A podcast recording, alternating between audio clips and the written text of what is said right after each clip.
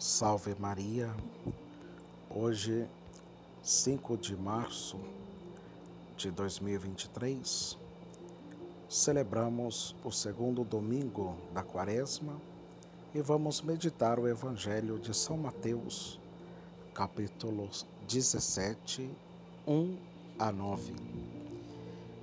Neste segundo domingo da Quaresma, a Igreja nos oferece a meditação do Evangelho do Monte Tabor. O Tabor é o prenúncio, uma misteriosa antecipação da ressurreição.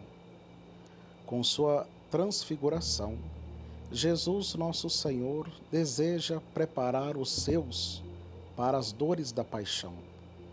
Do mesmo modo que a Igreja nos deseja alentar e motivar para as renúncias e observâncias quaresmais. Por isso mesmo, Pedro, Tiago e João, os três que estão no Tabor, são os mesmos que estarão no Jardim das Oliveiras. Por isso também o Evangelho de hoje termina com uma alusão à ressurreição de Jesus dentre os mortos. Eis Moisés e Elias, a lei e os profetas dão testemunho da paixão do Senhor. Tudo estava no misterioso desígnio de Deus. Após a ressurreição, isto ficará claro.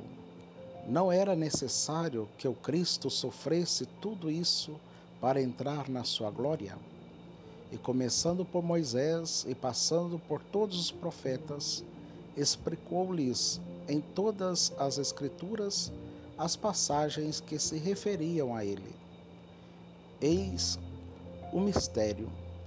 A lei, Moisés e os profetas, Elias, dão testemunho de Jesus e aparecem iluminados por ele.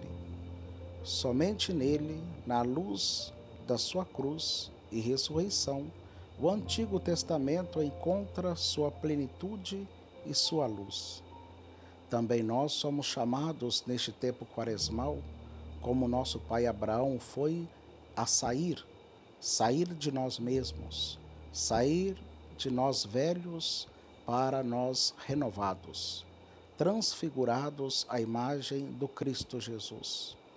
Tenhamos a coragem de atravessar o deserto interior, enfrentar o deserto do nosso coração, como Moisés e Elias como o povo de Israel, como o próprio Senhor Jesus, que por nós quis ser tentado no seu período de deserto.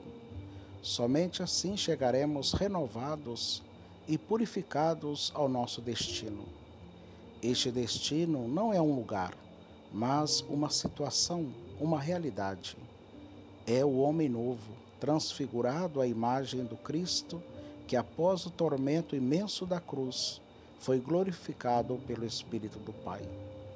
Eis o caminho quaresmal, do homem velho ao homem novo, do pecado à graça, do vício à virtude, da preguiça espiritual à generosidade, da morte à vida, da tristeza à alegria, trazendo em nós, na nossa vida, o reflexo da glória do próprio Cristo Jesus. Deixemo-nos, portanto, transfigurar pelo Senhor e sejamos humilde e forte luz para o mundo. Louvado seja nosso Senhor Jesus Cristo, para sempre seja louvado.